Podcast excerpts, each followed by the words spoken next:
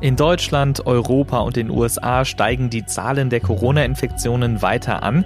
Bundeskanzlerin Angela Merkel zeigt sich besorgt und spricht von sehr schweren bevorstehenden Monaten. Darauf gucken wir heute Morgen im Podcast. Mein Name ist Sebastian Stachorra. Schön, dass ihr zuhört. Der Rheinische Post Aufwacher. Der Nachrichtenpodcast am Morgen.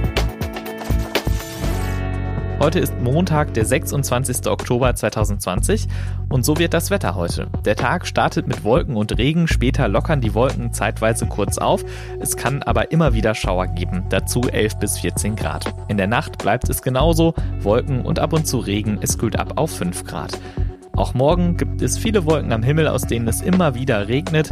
Gegen Abend werden die Wolken dichter und der Regen wird kräftiger bei bis zu 15 Grad. Und am Mittwoch lockert es dann mittags etwas auf und es bleibt auch mal längere Zeit trocken bei weiterhin 15 Grad. Am Wochenende gab es eindringliche Appelle. Kanzlerin Angela Merkel und Gesundheitsminister Jens Spahn haben die Bevölkerung gebeten, bei der Eindämmung der Corona-Pandemie mitzuhelfen. Spahn, der selbst mit dem Coronavirus infiziert ist, sagte, Zitat, Hören Sie nicht auf diejenigen, die verharmlosen und beschwichtigen. Es ist ernst. Tanja Wagner berichtet für die Deutsche Presseagentur aus Berlin. Tanja, gib uns doch mal einen Überblick. Wie sieht es gerade aus? Naja, neuester Stand hier in Deutschland sind heute früh 8685 neue Fälle binnen eines Tages. Aber Montag sind die Werte ja immer niedriger. Fakt ist aber, dass es trotzdem fast doppelt so viele neue Corona-Infektionen sind wie am Montag vor einer Woche. Die Zahl der Todesfälle liegt jetzt bei 10.056, bei bundesweit gut 437.900 Fällen seit Beginn der Pandemie. Kanzlerin Merkel jeden jedenfalls rechnet laut Bildzeitung mit sehr, sehr schweren Monaten, die vor uns liegen.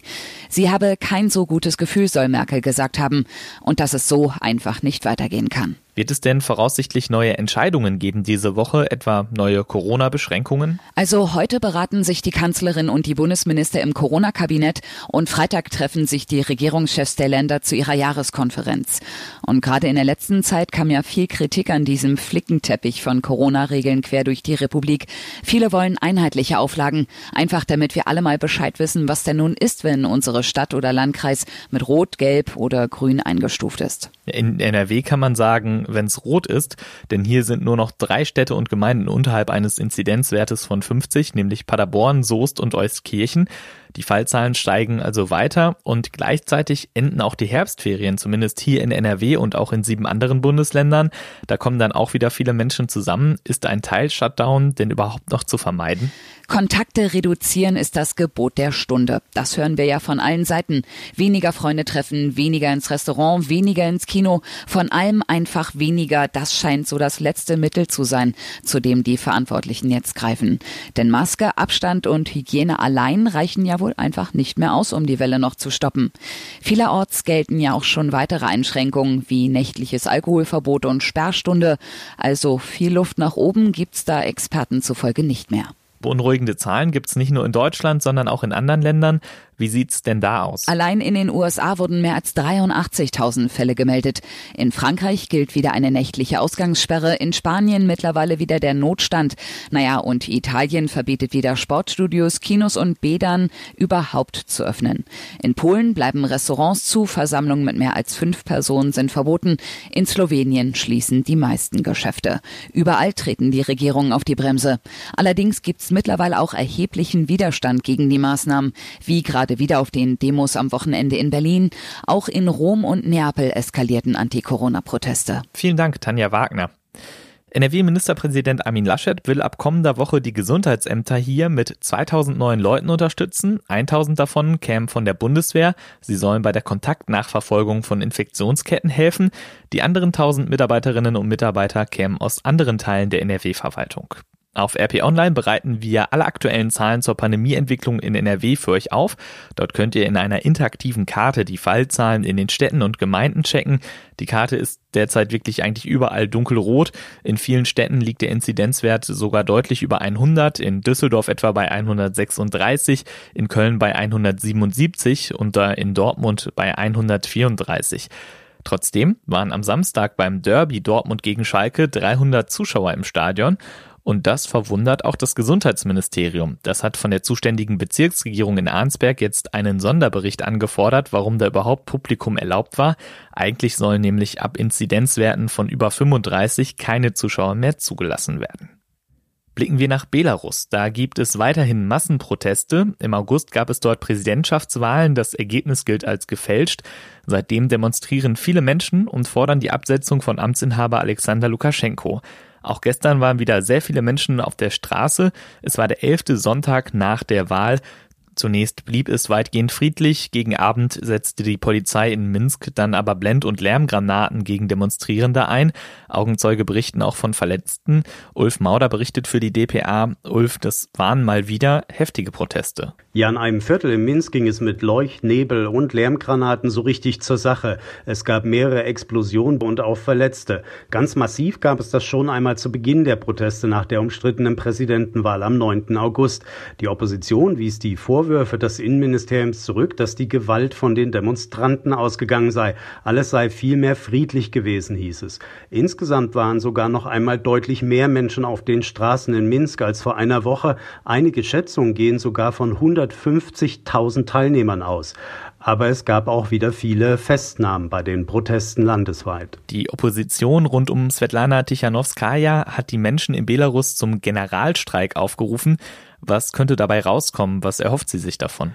Im Idealfall soll die gesamte Staatsmaschinerie zum Stillstand kommen, um den Druck auf Lukaschenko weiter zu erhöhen. Danach sieht es zwar im Moment nicht aus, dennoch ist die Demokratiebewegung in Minsk überzeugt, dass das Regime nach nun fast drei Monaten Protesten zunehmend schwächelt. Die Staatsmedien belächelten zwar noch Lukaschenkos Herausforderin Tichanowskaja, die aus ihrem Exil in der EU zum Generalstreik aufrief. Experten betonen aber, dass das Ergebnis gar nicht so wichtig sei. Entscheidend seien vielmehr Kreativität Kreativität, die Ideen, Initiativen. Und da stehe Lukaschenko im Moment eher in der Defensive, heißt es. Die Demonstrationen gibt es ja jetzt schon eine ganze Weile, eben seit elf Wochen. Glaubst du, das geht so weiter, auch wenn Lukaschenko im Amt bleibt, oder könnte sich das irgendwann verlaufen? Ein Standardspruch der Demokratiebewegung in Belarus lautet, es gibt kein Zurück mehr. Belarus ist aufgewacht, die Menschen kämpften aufrichtig für ihre Freiheit und für ein besseres Leben, sagt auch Lukaschenkos Gegnerin Tichanowskaja. Sie rückt wie die gesamte Bewegung nicht ab von den Kernforderungen an Lukaschenko, die Polizeigewalt zu beenden, alle politischen Gefangenen freizulassen und Neuwahlen ohne den 66-Jährigen anzusetzen.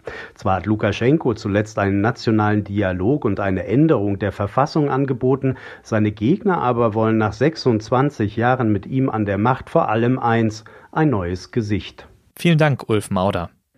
Anderer Kontinent, andere Präsidentschaftswahl. In acht Tagen wählen die USA ihren Präsidenten. Das heißt, es ist Wahlkampf-Endspurt. Wie sieht der eigentlich aus in den USA? Sören Gies berichtet aus Amerika. Sören, sag mal, was steht an für Amtsinhaber Donald Trump und seinen Herausforderer Joe Biden? Die bleiben auf Stimmenfang. Präsident Trump tourt durch die sogenannten Swing States, die mal an die Demokraten und mal an die Republikaner gehen. Trump hat heute gleich drei Wahlkampfevents in Pennsylvania im sogenannten Rust Belt. Dieser Rostgürtel ist ein Industriegürtel, dessen beste Zeit, wie der Name verrät, vorbei ist. Pennsylvania gilt diesmal als möglicherweise wahlentscheidend. Ist momentan schwer zu sagen, wer führt, aber einiges deutet darauf hin, dass es dort für Biden gut läuft. Äh, morgen und übermorgen ist Trump dann in Michigan, Wisconsin, Nebraska und Arizona. Und was macht Biden? Der soll morgen in Georgia sprechen. Kein klassischer Swing State, traditionell eher eine Republikaner-Hochburg, ändert sich aber. Und Experten sagen, wenn Biden sich Georgia angeln könnte, dann hätte Trump die Wahl definitiv verloren. Also zeigt sich Biden dort, der ja sonst eher auf virtuelle Events setzt. Bidens Kriegskasse soll übrigens laut Medienberichten viermal so prall gefüllt sein wie Trumps. Darum kann sich Biden zum Beispiel Werbespots während den Spielen der gerade laufenden World Series leisten, der Meisterschaft im Baseball Amerikas traditionellem Nationalsport. Vielen Dank, Sören Gies. Und das wird heute außerdem wichtig. Für zweieinhalb Millionen Schülerinnen und Schüler sowie ihre 200.000 Lehrerinnen und Lehrer heißt es ab heute wieder ab in die Schule, Maske auf und alle 20 Minuten lüften. Es gelten neue Corona-Regeln.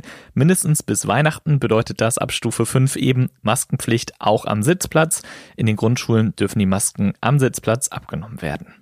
Am Samstag ist Halloween, für viele Kinder ein ganz besonderer Tag, denn mit dem Spruch Süßes oder Saures werden nochmal die Süßigkeitenvorräte aufgefüllt.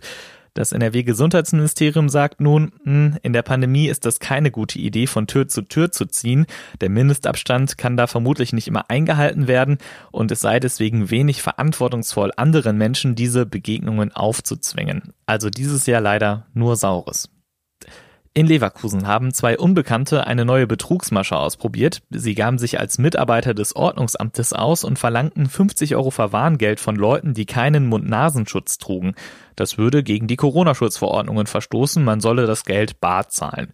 Einer Passantin kam das komisch vor, sie rief die Polizei an, daraufhin flüchteten die beiden Täter. Die CDU berät heute über ihren Parteitag.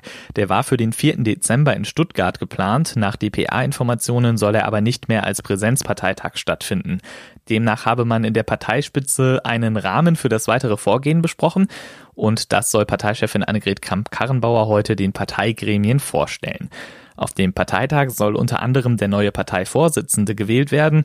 NRW-Ministerpräsident Armin Laschet spricht sich dafür aus, den Parteitag zu verschieben. Friedrich Merz will, dass der Parteitag stattfindet, etwa als digitaler Parteitag.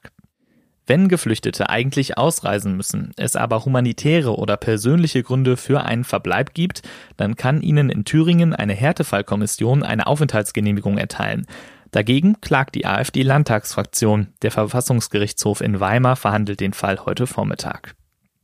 In Europa leben deutlich weniger Jüdinnen und Juden als vor 50 Jahren. Das zeigt eine Studie des Institute for Jewish Policy Research aus London. Demnach leben heute noch 1,3 Millionen Jüdinnen und Juden in Europa, 60 Prozent weniger als 1970. Der Hauptgrund dafür sei der Zusammenbruch der Sowjetunion, nachdem viele Jüdinnen und Juden Osteuropa verließen. Damit leben derzeit nur noch 9 Prozent der jüdischen Bevölkerung in Europa. Ende des 19. Jahrhunderts waren es fast 90 Prozent. Und auch heute wird Fußball gespielt. In der Bundesliga trifft Bayer Leverkusen auf den FC Augsburg. Anstoß ist um 20.30 Uhr. Es ist die letzte Partie des fünften Spieltags. Das war der Aufwacher vom 26. Oktober 2020.